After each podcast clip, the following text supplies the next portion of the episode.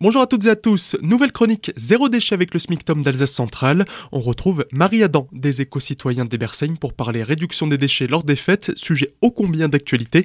Vendredi, on vous donnait quelques pistes pour des emballages cadeaux zéro déchet. Aujourd'hui, on s'attable car là aussi, il existe des solutions. Bah bien sûr, oui, tout simplement revenir à ce qu'on faisait euh, il, y a, quelques années de ça. Hein. Je veux dire, on n'a pas. Euh, parfois, on s'imagine euh, c'est plus facile. Alors, on prend une nappe en papier, des, des, des serviettes en papier, les blé, mais finalement, euh, on y perd un peu en convivialité. La poubelle se remplit à une allure euh, qui n'est pas, euh, enfin, c'est pas forcément très réjouissant le lendemain de Noël de devoir descendre cette énorme poubelle. Donc, on revient comme avant, en quelque sorte. On reprend une nappe en tissu qui va passer à la lessive. Aujourd'hui, on n'a pas de problème à sortir la quasi-totalité des tâches. Il n'y a pas de problème avec le lavage.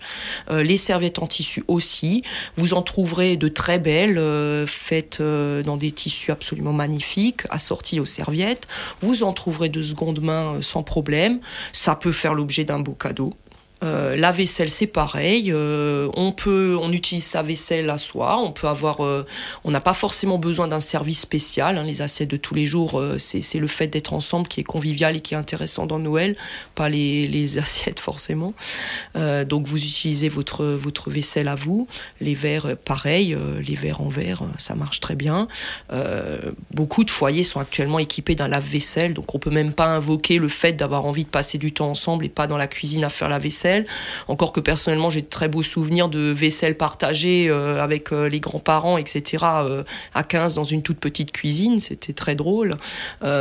si vraiment on est bloqué par le nombre, parce que ça, ça peut arriver, on peut être plus nombreux que le nombre d'assiettes qu'on a, il existe actuellement des systèmes de location de vaisselle.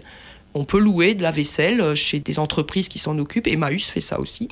Et donc, on peut louer un service complet assorti. Et ensuite, on le lave, on le rend sans problème.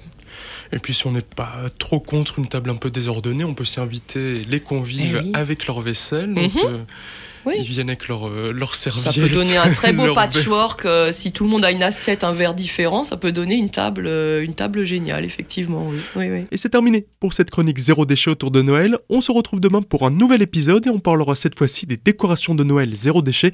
D'ici là, vous pouvez écouter ou réécouter toutes nos autres chroniques sur notre site azur-fm.com dans la rubrique podcast zéro déchet.